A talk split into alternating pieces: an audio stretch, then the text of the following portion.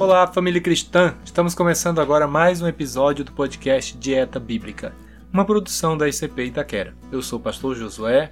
Eu sou missionária Roxana. Neste programa vamos falar sobre o proceder de muitas pessoas. Dieta Bíblica. Porque nem só de pão viverá o homem, mas de toda a palavra que procede da boca de Deus. Mateus 4:4. Então, ouvintes, continuamos nossa meditação em Provérbios.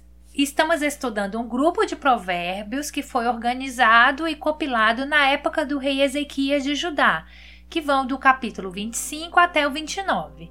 Se o capítulo anterior falava sobre diversas pessoas, o capítulo de hoje, que é o de número 27, fala sobre diversos procedimentos. Lemos no verso 1 o seguinte: Não presumas do dia de amanhã, porque não sabes o que ele trará. A incerteza do futuro torna arrogante predizer o que acontecerá amanhã. Isso não é para desestimular o planejamento sábio. Claro que você não vai deixar de fazer os seus planejamentos, mas é para encorajar você a utilizar o presente de maneira sábia. É muito orgulho afirmar que alguém tem conhecimento do que vai acontecer amanhã. Outra forma de orgulho é o elogio próprio, como diz o verso 2 que um outro te louve, não a tua própria boca, o estranho e não os teus lábios. Muito mais sábio é deixar que os outros façam elogios. Quando isso acontece, o verso 21 nos lembra que seremos provados pela forma como vamos reagir aos elogios que recebemos. Ouça o que diz o verso 21. Como o crisol é para a prata e o forno para o ouro, assim o homem é provado pelos louvores. A prova que vamos passar é se deixaremos a vaidade e o orgulho reinar ou se daremos glória e louvor a Deus por tudo que ele colocou em nossas mãos.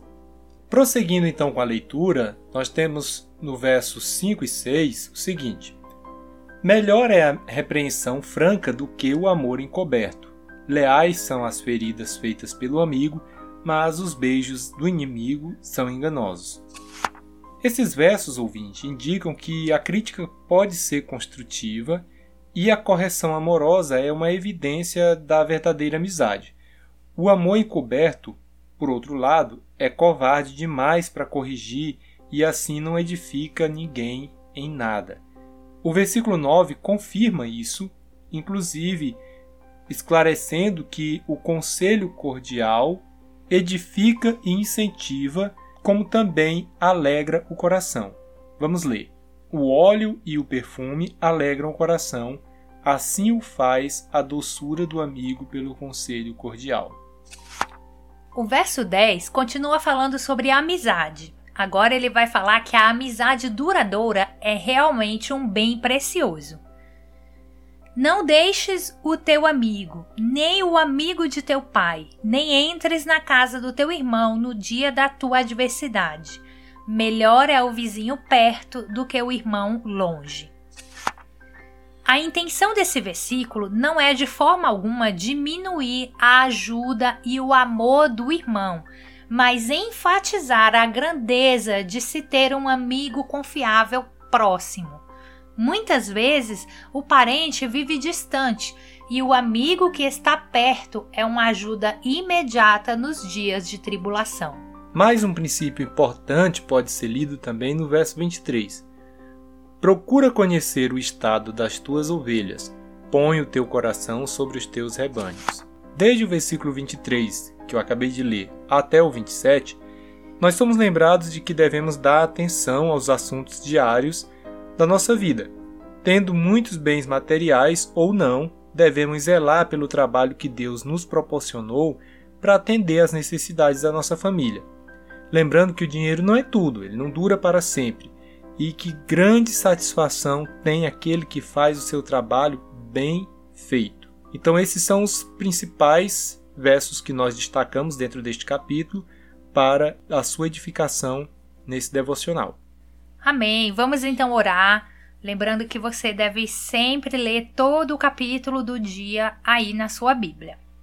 Senhor Deus amado, querido, bondoso Pai de amor, Nesse momento, Senhor, nós louvamos e agradecemos o Teu nome, meu Deus, por mais um capítulo concluído, mais um estudo realizado na Tua palavra, que é o nosso alicerce, que é o nosso alimento diário. Senhor, nós te pedimos, meu Deus, nos ajuda a praticar o que o Senhor tem nos mostrado hoje na tua palavra, Senhor. Que não venhamos ser orgulhosos, meu Pai, nem presunçosos, achamos que conhecemos tudo, que sabemos tudo, que também não venhamos nos orgulhar diante, meu Deus, dos elogios recebidos por outras pessoas, mas que venhamos sempre glorificar o teu nome. Pai, nós também te pedimos, nos ajuda a sermos amigos verdadeiros, meu Deus, a corrigir com amor, a ajudar, a apoiar o nosso irmão, o nosso amigo, meu Deus, não encobrindo os seus erros, mas exortando-os em amor, meu Deus, para que assim eles possam também ser edificados, meu Deus, pela sabedoria que vem de ti.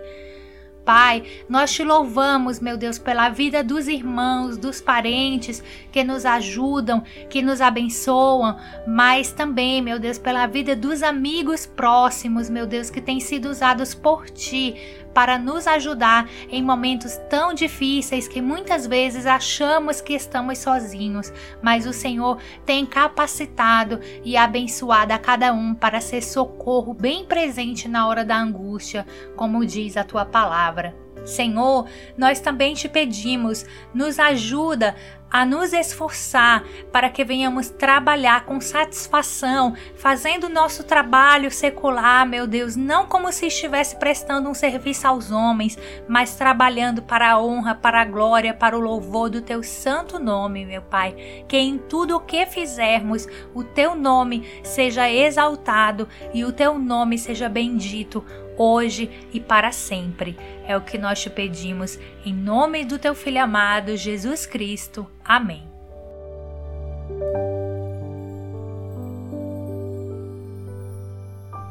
Muito bem, ouvintes, ficamos por aqui então com mais esse episódio do podcast Dieta Bíblica.